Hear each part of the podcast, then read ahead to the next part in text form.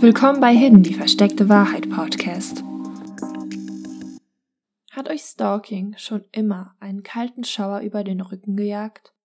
Heute wenden wir uns nicht nur dem grausamen Fall von Shana Grease zu, die von ihrem Stalker-Ex-Freund ermordet wurde, obwohl sie mehrfach die Polizei um Schutz gebeten hatte, sondern schauen uns wie immer die psychologischen Hintergründe zum Stalking an.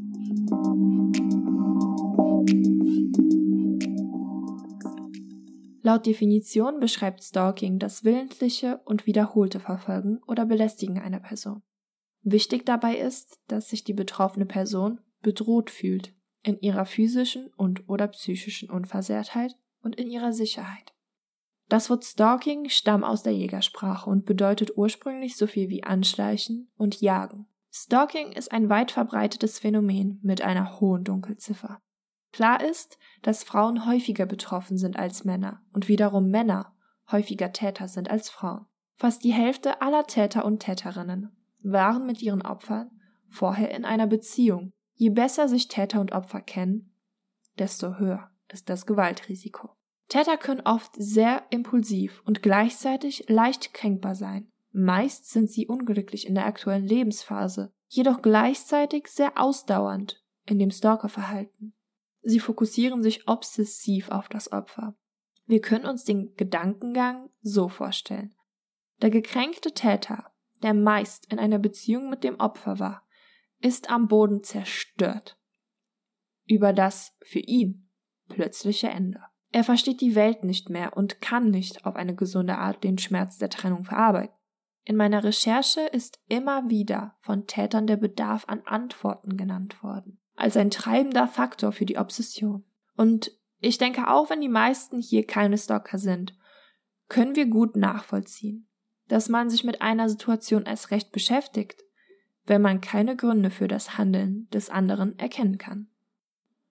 Es lassen sich Verhaltensauffälligkeiten bei Menschen beobachten, die zum Stalking neigen. Oft nehmen sie Dinge sehr schnell viel zu ernst. Damit verbunden sind sehr große Emotionen. Wenn sich etwas Wichtiges ereignet, können Sie nicht damit aufhören, darüber nachzudenken. Gedanken von Stalkern drehen sich im Kreis. Wenn uns etwas Schönes passiert, dann beschäftigen wir uns kurz damit und vergessen die Situation wieder, beziehungsweise lassen sie wieder gehen und machen anderen Gedanken Platz. Für die Täter ist es oftmals, als seien sie von heute auf morgen verlassen worden. Frühsignale und Probleme werden dabei ausgeblendet und die Psyche hebt zunächst das Gute hervor. Und das ist übrigens etwas, das wir alle bei einer Trennung tun.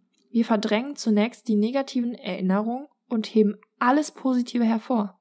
Auch wenn dies überhaupt nicht der Realität der letzten Wochen der Beziehung entspricht. Die Ursache kann laut psychologischen Untersuchungen sehr oft in der frühen Kindheit liegen. Wie wahrscheinlich die meisten von euch wissen, ist die frühe Kindheit der wichtigste Lebensabschnitt für die Entwicklung der Psyche. Traumata, die in der Kindheit erlebt werden, werden im späteren Verlauf des Lebens immer wieder wiederholt. Natürlich ist es keine allgemeingültige Regel. Aber dies ist etwas, das man immer wieder hört und selbst erfährt. Ein gutes Beispiel dafür ist, dass wir uns Partner suchen, die uns unbewusst an eine Bezugsperson wie die Mutter oder den Vater erinnern. Und ich wiederhole nochmal, das ist nur ein Beispiel und keine Regel. Kommen wir aber zurück zu den Stalkern. Diesen Personen fehlte oft eine Bezugs- oder Bindungsperson, was zu einer Störung in der Persönlichkeitsentwicklung führen konnte. Bei dem Verlassenwerden im Erwachsenenalter wird dann exakt das gleiche Trauma wiedererlebt und während sie sich in der Kindheit machtlos fühlten können sie dieses Mal aktiv das Trauma bekämpfen oder wie sie glauben, rückgängig machen. Deshalb bleibt auch das dringende Bedürfnis nach Antworten. Sie wollen wissen, warum sie verlassen wurden, aber nicht unbedingt in der Gegenwart, sondern unbewusst, auch in der Vergangenheit. Die Obsession startet oft bei dem Gedanken, ich kann es ändern. Was dieses Es ist in diesem Ich kann es ändern, ist vielen dabei unklar. Bezieht es sich auf die Situation, auf die eigene Persönlichkeit oder bezieht es sich auf die Trennung? Oft wissen sie es selbst nicht. Klar ist jedoch, dass sie den harmonischen Zustand, der in ihren Augen vor der Trennung herrschte oder vor dem auslösenden Ereignis herrschte, unbedingt wiederherstellen möchten. In der Literatur werden verschiedene Typen von Stalkern unterschieden und beschrieben. Ich habe jetzt fünf ausgesucht, die leicht zu kommunizieren und zum Nachvollziehen sind. Zunächst haben wir den zurückgewiesenen Stalker. Dies ist die größte Gruppe an Stalkern und beinhaltet meist Ex-Partner. Es ist ein Mix aus Wut und Wiederannäherung. Sie glauben, das Opfer möchte sie provozieren, indem es beispielsweise mit anderen Leuten rausgeht, mit ihren Freunden rausgeht oder sich Dating-Apps oder ähnliches runterlädt. Sie glauben, jede Handlung ist beabsichtigt, um sie zu provozieren. Hier kann auch die narzisstische Kränkung ein extremes Level erreichen. Und wie ich vorhin schon gesagt habe, ist bei dieser Art des Stalkings das Gewaltpotenzial am höchsten. Die zweite Art ist der beziehungssuchende Stalker. Hier spielt die Fehlwahrnehmung des Täters die zentrale Rolle. Er interpretiert die Signale des Opfers falsch und idealisiert das Opfer. Das Opfer kann als Partner, Freund oder sogar Elternfigur in ihrem Kopf gelten, beziehungsweise in ihrer Wunschvorstellung. Oft weisen diese Stalker einen isolierten Lebensstil auf, aber nicht immer. Hier sind auch die Stalker von Promis einzuordnen. Dank dem Internet und Social-Media-Plattformen fühlen sich die Stalker ihren Idolen und Personen, denen sie gerne nah wären, tatsächlich sehr nah, als würden sie ein Teil ihres Lebens sein und als würden sie alles über das Gegenüber wissen und ihn wirklich persönlich kennen, nur weil die Person es im Internet preisgegeben hat. Dabei kennt das Opfer des Stalkers womöglich seinen Stalker gar nicht in der realen Welt. Und wenn die Stalker dann damit konfrontiert sind, dass das Opfer sagt, aber ich kenne dich nicht, wir sind keine Freunde, wir haben keine Beziehung zueinander, du bist mir eine fremde Person, fühlt sich der Stalker schon wieder abgestoßen und wütend. Die dritte Art ist der rachsüchtige Stalker. Das Opfer steht für Unrecht, das dem Täter vermeintlich angetan wurde. Der Täter hat sich bei diesem Unrecht früher machtlos gefühlt und will das Gefühl nun umändern und sich fühlen, als hätte er endlich die Kontrolle. Indem er bei anderen Angst provoziert, glaubt er, seine Kontrolle demonstrieren zu können. Die Täter fühlen sich berechtigt zu stalken, denn sie sehen sich selbst als ein Opfer, das eigentlich Vergeltung übt. Die vierte Art ist der attackierende Stalker. Die Täter sind hier fast immer männlich. Stalking ist die Vorstufe zu einer Gewalttat, also eine Art Übung. Häufig werden hierbei sexuelle Gewalttaten dann im späteren Verlauf folgen. Es ist wie eine Steigerung der Spannungskurve für sie, wie ein extrem langes Vorspiel. Indem sie das Objekt jagen und es verfolgen, ohne dass das Opfer es bemerkt, fühlen sie sich extrem mächtig. Und so klischeehaft es klingt, sind es hier tatsächlich oft die Einzelgänger. Man kann sich das ein bisschen so vorstellen wie jemand, der das Ende eines Films kennt und neben jemanden sitzt, der den Film gerade anschaut. Er fühlt sich mächtig, während die andere Person keine Ahnung über den Ausgang der Handlung hat und deshalb das Geschehen nicht absehen kann. Die letzte Art ist der krankhafte Stalker. Meist sind es psychopathische Persönlichkeiten, häufig Persönlichkeiten mit einer paranoiden Störung, also die in einer aktiven Psychose sind oder schon psychische Vorbelastung haben. Ihre Motivation, wie vorher auch, ganz einfach Kontrolle und Dominanz. Das Opfer wird als Jagdobjekt gesehen.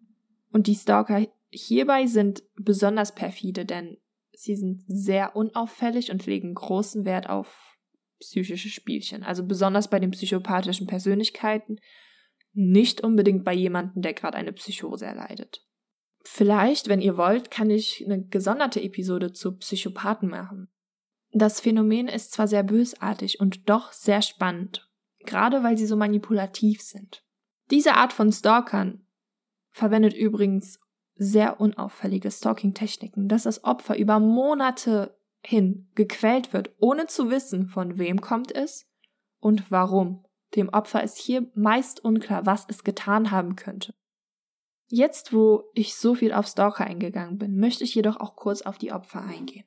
Ich weiß natürlich nicht, ob mir jemand zuhört, der schon mal gestalkt wurde. Doch bei meiner Recherche bin ich mehrmals auf eine Sache gestoßen und das ist, dass das Opfer sehr wohl die Macht hat und nicht der Stalker.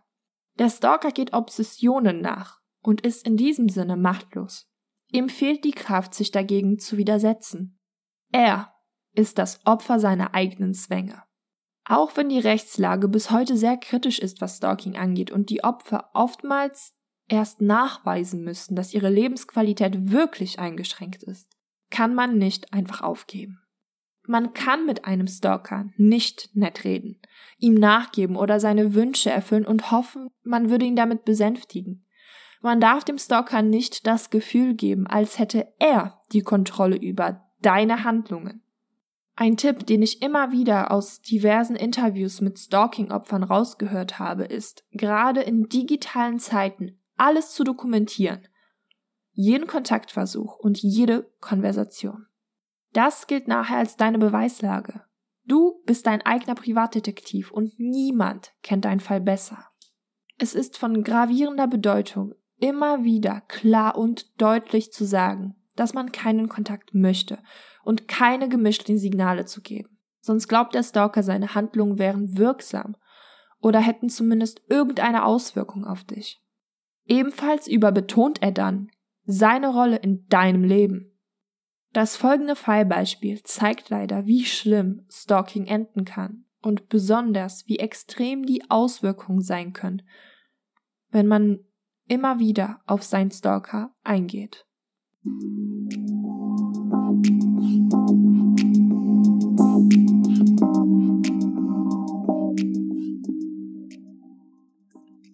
Wir befinden uns in Großbritannien und der Fall ist relativ frisch, denn aus dem Jahr 2016. Shana wurde 1997 geboren. Sie ist also nicht viel älter als ich, beziehungsweise wäre es gewesen. Als das einzige Kind ihrer Eltern wurde sie mit allem überschüttet, was sie brauchte. Sie wuchs zu einer sehr enthusiastischen, witzigen und attraktiven jungen Frau auf, mit ihrem langen blonden Haar und einem bezaubernden Lächeln. Mit ihrer aufgeschlossenen Art schloss sie sehr leicht Freundschaften und ging gerne auf fremde Menschen zu.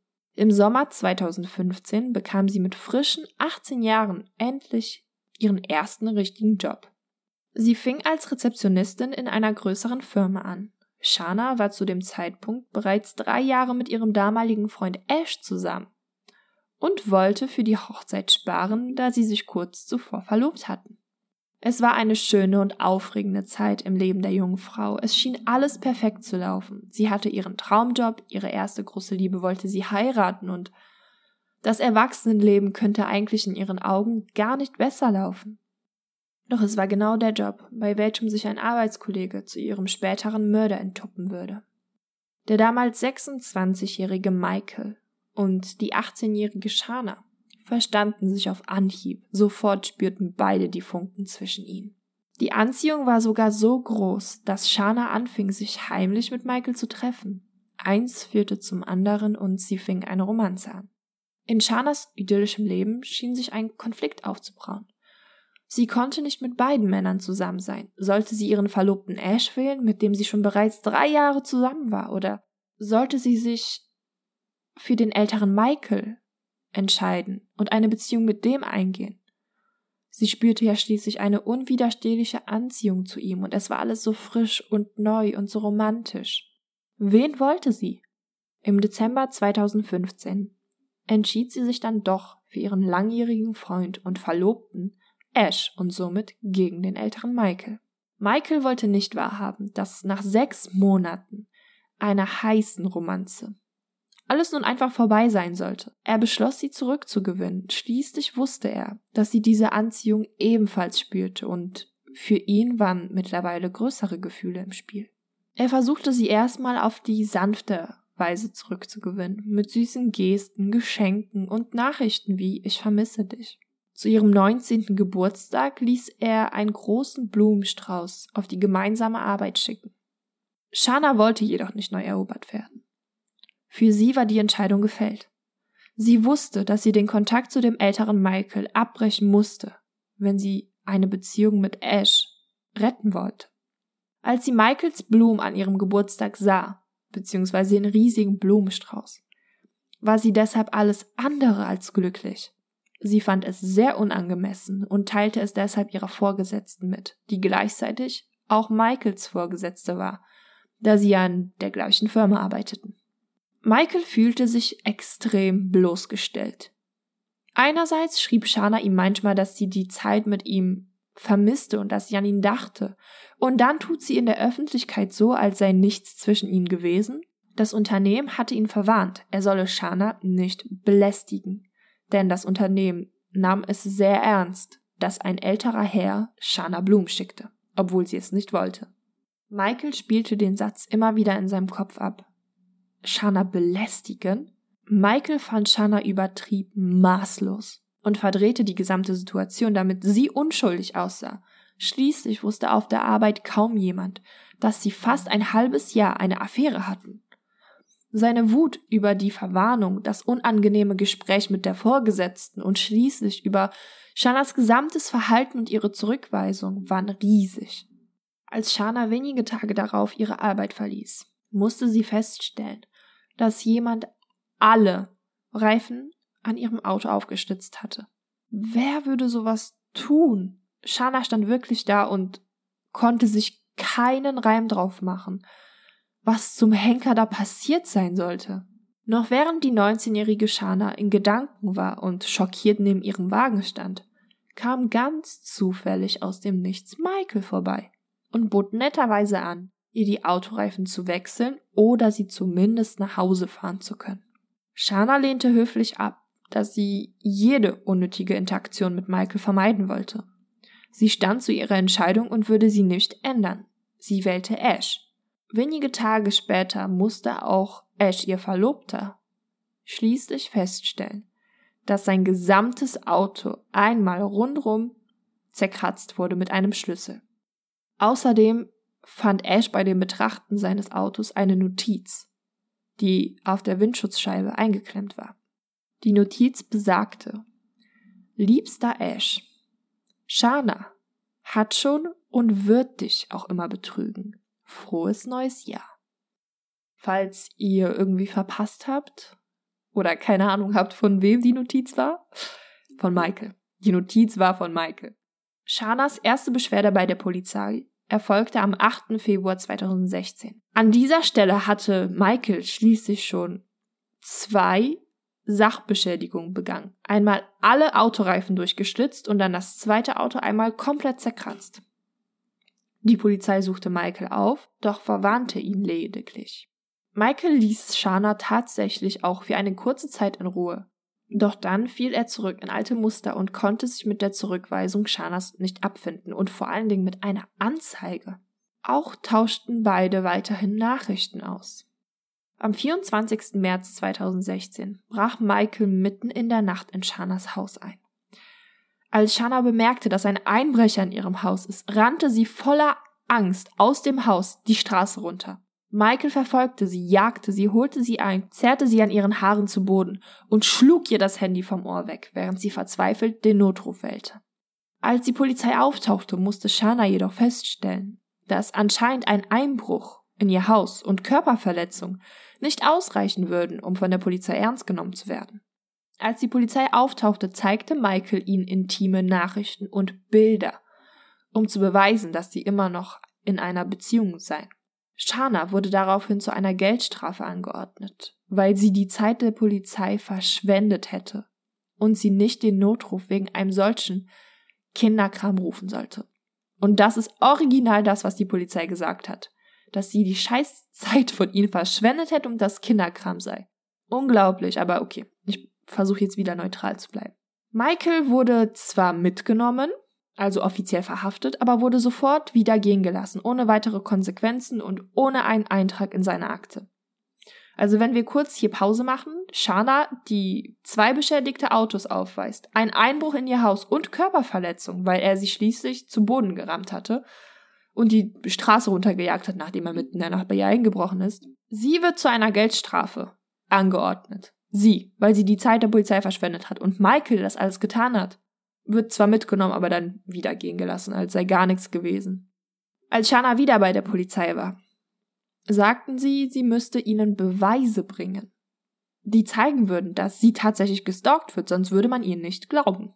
In dem Moment wurde Shana klar, dass die Polizei nichts machen würde. selbst wenn sie Hilfe brauchen würde. Wenn ein Einbruch, Körperverletzung und zwei beschädigte Autos nicht genügten, um der Polizei zu beweisen, dass Michael eine Bedrohung gegenüber Shana darstellte. Wie? Wie sollte sie dann beweisen, dass diese Situation nicht harmlos ist und dass sie sich bedroht fühlt?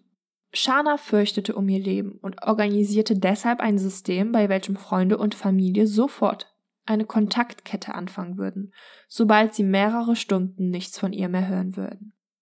Außerdem kündigte Shana den Job und auch Michael wurde wenige Wochen daraufhin suspendiert aus dem gemeinsamen Job.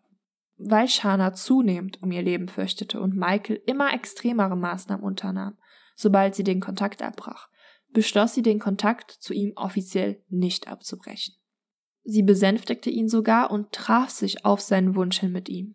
Was für uns zunächst absurd klingt, machte jedoch für sie offenbar Sinn.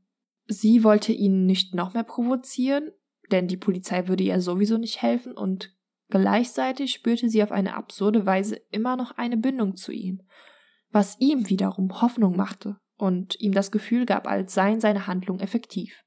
Im Sommer 2016 traf Shana ihre endgültige Entscheidung, mit Ash zusammenzubleiben und wirklich den Kontakt zu Michael abzubrechen. Sie sagte Michael, er solle all seinen restlichen Kram, der aus welchen Gründen auch immer noch bei ihr zu Hause rumlag, endlich mitnehmen. Als er dies tat, nahm er heimlich den Schlüssel zu der Hintertür des Hauses mit. Direkt am nächsten Tag brach Michael noch in der Frühe bei ihr zu Hause ein und begab sich in ihr Schlafzimmer. Shana hatte die Schritte gehört, tat jedoch so, als würde sie schlafen.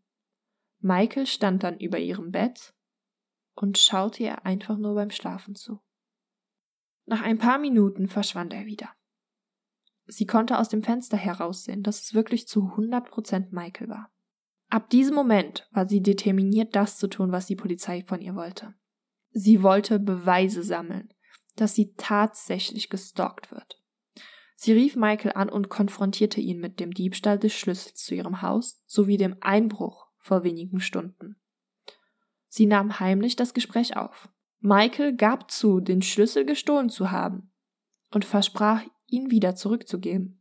Er kam später am Tag vorbei, um den Schlüssel zurückzugeben, doch da wartete bereits die Polizei auf ihn. Er gestand, den Schlüssel gestohlen zu haben und eingebrochen worden zu sein, aber er wurde weder verhaftet, noch bekam er sonstige Konsequenzen. Er wurde schon wieder nur ermahnt. Und hier ist er ja schon zweimal in das Haus eingedrungen. Beide Male ist nichts weiter passiert.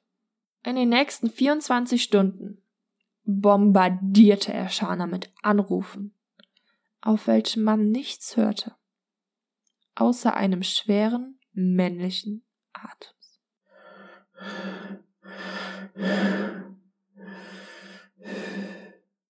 Für Michael hatte Shana mit dieser verräterischen Aktion, ihn in ihr Haus einzuladen und wo bereits die Polizei auf ihn wartete.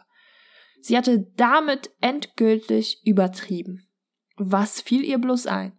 Er montierte einen GPS-Sensor unter ihr Auto, damit er auch jederzeit wusste, wo sie sich tatsächlich befand und damit sie ihn nicht mehr reinlegen konnte. Shana wusste selbstverständlich nicht, dass sich unter ihrem Auto ein GPS-Sensor befand, aber sie bemerkte, dass Michael sie täglich verfolgte. Alle zehn Tage kehrte Michael zu dem Auto von Shana zurück und wechselte die Batterien des GPS-Sensors. Also das ging wirklich mehrere Wochen. Shana meldete sowohl die komischen Anrufe bei der Polizei, als auch, dass Michael sie tagtäglich verfolgte. Aber das Einzige, was die Beamten ihr mitteilten, war, dass ihr Fall mittlerweile geschlossen worden sei, der es keine standhaften Beweise für ihre Behauptung gäbe. Am 4. August, also drei Wochen bevor sie ermordet wird, war Michael schon wieder vor ihrem Haus. Zu dem Zeitpunkt ist eine andere Freundin von Shana bei ihr gewesen. Und Shana hatte ihr unter Tränen gesagt, dass die Polizei ihr wirklich nicht glauben wollte, egal was sie der Polizei mitteilen würde, egal wie komisch die Anrufe waren, egal wie oft er sie verfolgte, ob er noch eine Sachbeschädigung begangen, ob er sie nochmal die Straße runterjagen würde, wie oft er noch in ihr Haus einbrechen würde. Das alles war der Polizei anscheinend nicht Beweis genug. Und mittlerweile stalkte er sie wirklich jeden Tag, der stand jeden Tag vor ihrem Haus. Shana gab also zu, dass sie Angst hatte, die Polizei würde ihr nicht glauben, wenn sie nochmal erneut behaupten würde, dass sie gestalkt wird. Insgesamt hatte Shana in sechs Monaten fünfmal die Polizei gerufen, um sich wegen Michael zu beschweren, doch es wurde kein einziges Mal ernst genommen. Am 25. August tauchte Shana morgens nicht auf der Arbeit auf.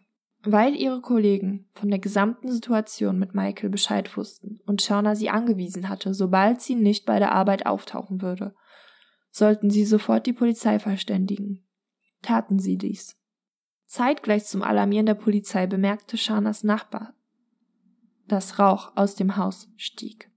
Als dann Menschen in das Haus eindrangen, stellten sie fest, dass zwei Feuer in Shanas Zimmer gelegt wurden, einmal auf dem Bett und einmal auf dem Boden, und dass Shana leblos in einer Blutlache auf dem Bett lag. Das gesamte Zimmer war voller Rauch. Eins war klar, das war kein zufälliges Feuer. Beide Feuer waren nicht zufällig. Sie wurden extra gelegt und es wurde Brandverstärker genutzt. Die Autopsie zeigte, dass Shanas Hals aufgeschlitzt worden war. Und dies die wahre Todesursache war. Der Brand sollte den Mord nur vertuschen. Shana wurde nur 19 Jahre alt und starb 2016. Als die Polizei sich ihren Mordfall vornahm, war Michael sofort ganz oben auf der Liste der Verdächtigen. Und wie ihr euch schon denken konntet, war Michael der Mörder. Beziehungsweise ist Michael der Mörder, das verschwindet ja nicht. Die Beweislage erstreckte sich über DNA-Spuren bis hin zu Videomaterial von Überwachungskameras. Nach dem Mord von Shana kamen mehrere Frauen hervor und meldeten, dass Michael sie ebenfalls verfolgt oder belästigt hatte. Doch auch dafür wurde er in der Vergangenheit nie rechtlich hingehalten. Ellie, eine der Frauen, sagte aus, Michael hätte sie über einen Zeitraum von zehn Jahren gestalkt. Er schickte ihr beispielsweise Bilder von ihrem Schlafzimmerfenster und schrieb dazu, ich warte draußen. Michael war wirklich, beziehungsweise ist wirklich jemand, der sich dauerhaft auf eine Person mit seiner vollen Aufmerksamkeit konzentrieren musste. Er hatte ein unglaubliches Kontrollbedürfnis und das geben die meisten seiner Ex-Freundinnen zu. Sein jüngstes Opfer war nur 14 Jahre alt. So, das war's dann inhaltlich erstmal zu der Episode. Stalking ist ein mega, mega krankes Phänomen. Und ich hoffe, ich konnte es zumindest halbwegs abdecken, denn ich war Gott sei Dank noch nie ein Opfer und kenne auch keine Täter persönlich, deshalb war die Recherche etwas anders als gewöhnlicherweise. Was ich aber nicht oft genug betonen kann, ist, dass das Opfer kein Opfer ist. Das Opfer hat immer noch die Macht und die Kontrolle über ihr oder sein Leben, selbst wenn es glaubt, dass es die Kontrolle verloren hat. Stalking ist ein so perverses und widerwärtiges Phänomen. Und vor allen Dingen ein wirklich so krankes und obsessives Phänomen. Aber ich kann es nicht oft genug betonen. Ein Stalker ist das eigentliche Opfer seiner, seiner Obsession. Vielleicht ist es jetzt ein bisschen unglücklich ausgedrückt, aber im Endeffekt, der Stalker braucht immer die Bestätigung, dass er Macht und Kontrolle hat und wie, dass er diese ausüben kann und, na, er versucht ja, dir das Gefühl zu geben, dass er dein Leben kontrolliert. Aber das tut er nicht. Du kontrollierst dein eigenes Leben. Was ihn kontrolliert, ist seine Obsession. Er ist nicht der Herr seiner eigenen Sinne. Er wird von etwas in seinem Kopf kontrolliert und kann dem Drang nicht nachgehen. Deshalb finde ich, ist er ein Opfer von sich selbst. Ich hoffe, das macht ein bisschen Sinn. Das ist echt ein bisschen kompliziert auszudrücken. Außerdem muss man mal drüber nachdenken, wie zeitaufwendig und wie intensiv Stalking wohl in das tagtägliche Leben nicht nur von den Opfern, sondern auch von den Tätern eingreifen muss. Dass sie wirklich alles um eine Person aufbauen, drumherum. Und teilweise, keine Ahnung, ihrer Arbeit nicht mal richtig nachgehen um beispielsweise dich nicht nur zu verfolgen, physisch zu verfolgen, sondern auch mental zu quälen. Es gibt ja dann zum Beispiel Leute, die Pakete an das Haus des Opfers schicken, wo tote Tiere drin sind oder richtig komische und sinnlose Sachen wie irgendwelche Magazine oder irgendwelche DVDs oder irgendwelche skurrilen Gegenstände. Also da muss man erstmal richtig bescheuert für sein, um dann Geld auszugeben, um jemanden anderen zu quälen. Und manche investieren ja dann wirklich sogar in Equipment. Also hier in dem Fall. Michael hat einen GPS-Sensor gekauft. Das ist total krank. Aber was ich aus dieser Recherche jetzt mitgenommen habe, ist ganz einfach. Stalker brauchen immer Kontrolle. Wie bei Mördern. sie wollen immer das Gefühl haben, sie hätten die Macht und sie hätten die Kontrolle. Und auch wenn sie glauben, nach außen, nach außen hin würden sie so scheinen, haben sie tief im Inneren, in ihrer Seele und in ihrem Kopf doch schon längst die Kontrolle verloren. Irgendwelche Zwänge nehmen dann ihr Leben ein und bestimmen den Alltag. Das ist total heftig. Es gibt aber auch viele Stalker, die selbst reflektieren können und sagen, hey, das, was ich gerade tue, das ist nicht normal, das ist absolut nicht normal und die sich in Therapie begeben und wo versucht wird, für die Obsession einen Lösungsweg zu bieten und Normalität wiederherzustellen. Jemand, der sich dem Stalking hinneigt, ist in der Psyche nicht nur sehr labil, sondern vor allen Dingen sehr unglücklich.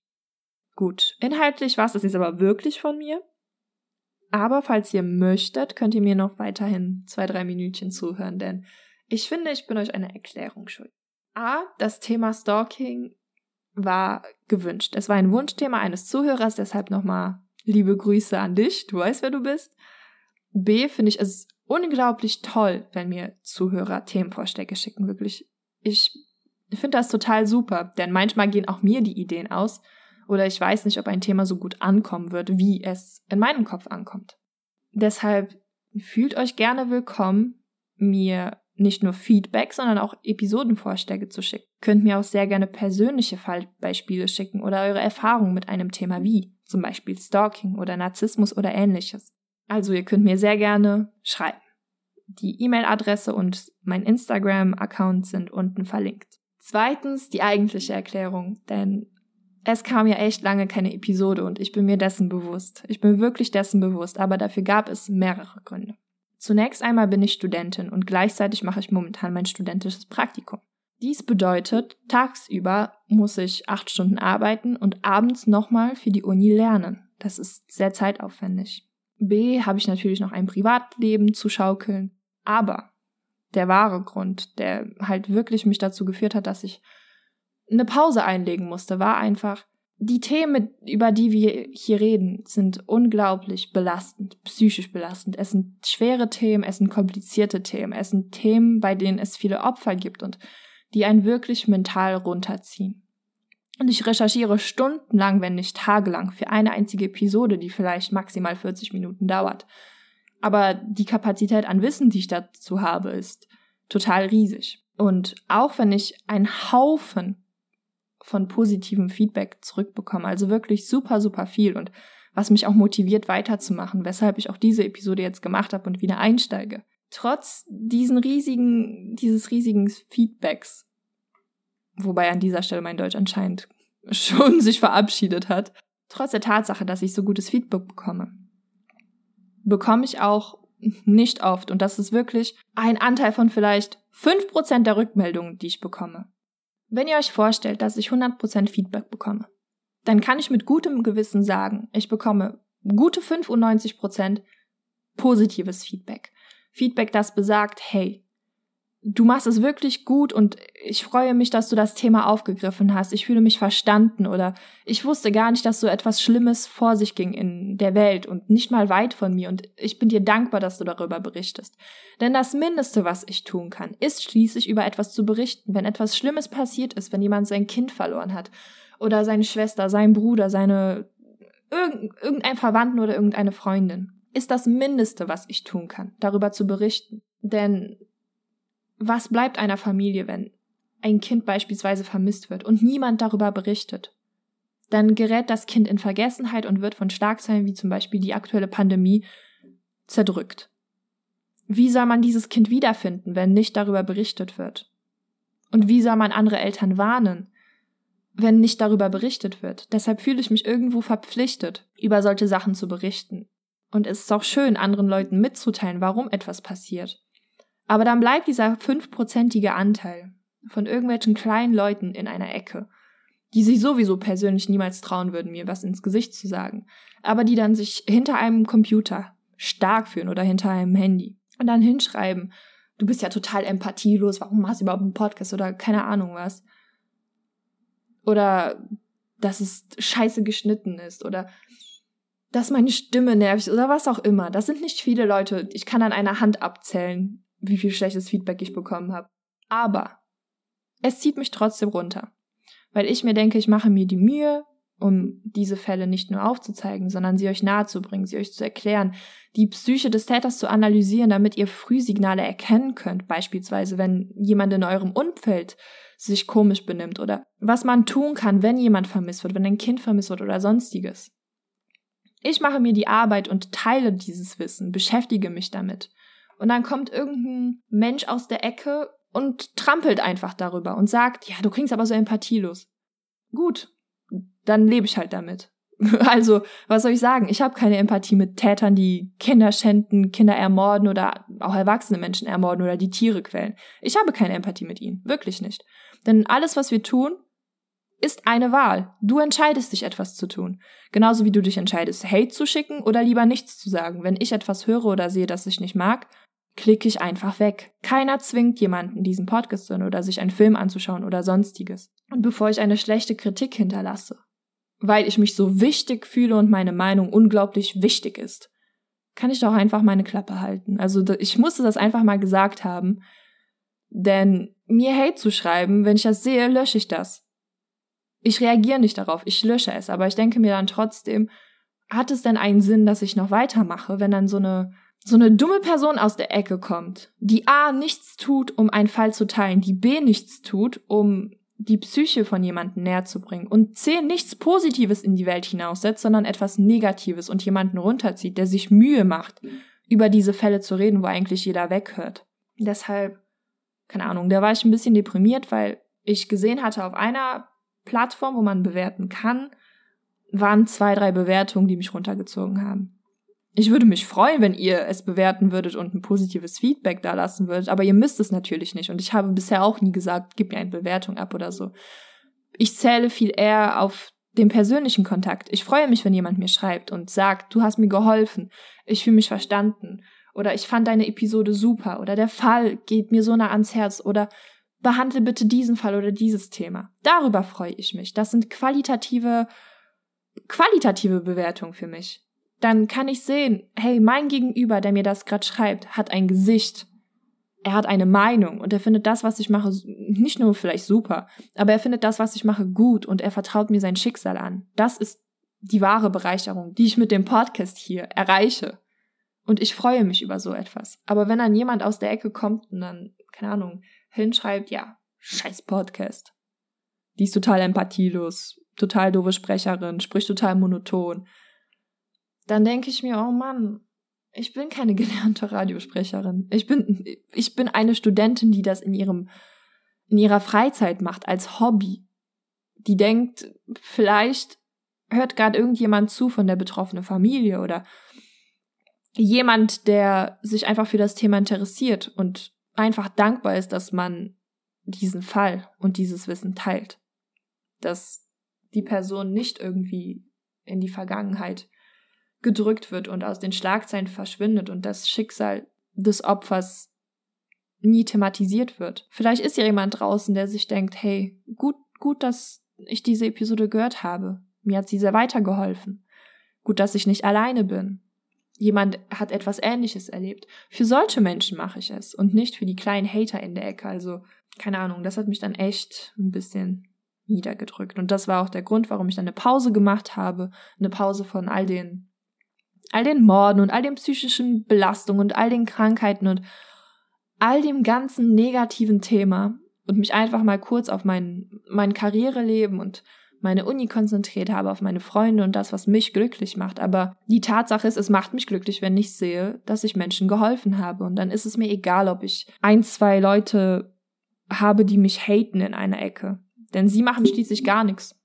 Sie machen wirklich gar nichts, außer etwas Negatives in die Welt zu setzen. Deshalb bin ich zurück und ich hoffe, ich kann jetzt wieder jede Woche oder zumindest alle zwei Wochen eine Episode hochladen, wenn mein Zeitplan es zulässt und dass ich nicht wieder verschwinde wie jetzt für die kurze Zeit. So, jetzt war es aber endgültig von mir. Wie gesagt, schreibt mir gerne mit Themenvorschlägen, mit Episoden, Feedbacks und wie immer, bleibt achtsam.